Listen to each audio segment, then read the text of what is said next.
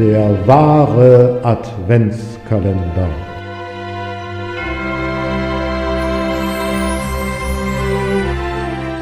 Präsentiert von Peters Literaturküche. Von und mit Peter Fassbender.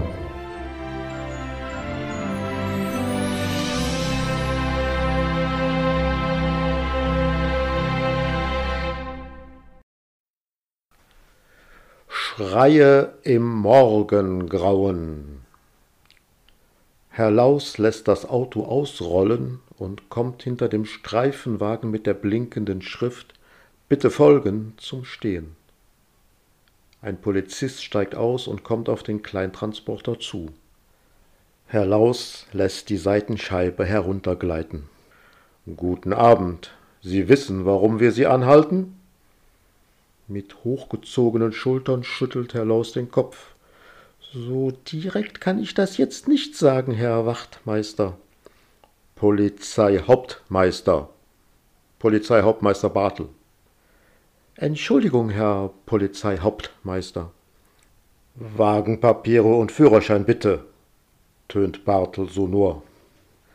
Natürlich. Der Mann zieht seine Brieftasche aus dem Sakko und reicht die gewünschten Dokumente durch das Fenster.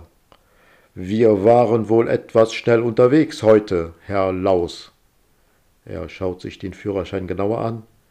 Nico Laus? Er schüttelt den Kopf. Herr Laus grinst. Ob wir zu schnell waren, kann ich so nicht sagen. Vielleicht waren Sie ja.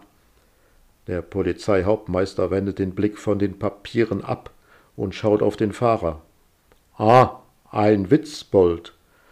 Das mögen wir ja ganz besonders. Ein bisschen Spaß schadet doch nie, um die Langeweile der langen Nacht zu vertreiben. Herr Laus lacht den Polizisten an. Langeweile, presst Bartel heraus. Na, dann vertreiben wir die doch mal. Zeigen Sie mir den Verbandskasten, Warndreieck und die Warnweste. Herr Laus wiegt langsam den Kopf hin und her. Grundsätzlich gerne, Herr Polizeihauptmeister. Der Wagen ist leider ziemlich vollgeladen und es ist etwas schwierig, an die Sachen heranzukommen. Aussteigen, Ladefläche öffnen, herrscht Bartel Herrn Laus an. Er tut wie ihm geheißen und lässt die Schiebetür sanft aufgleiten. Bis unters Dach ist der Innenraum vollgestopft mit Bluetooth-Kopfhörern, Lautsprechern, Minidrohnen, Powerbanks und weiteren original verpackten elektronischen Kleingeräten. Was denn, was denn, was denn? Bartel schaut auf Herrn Laus.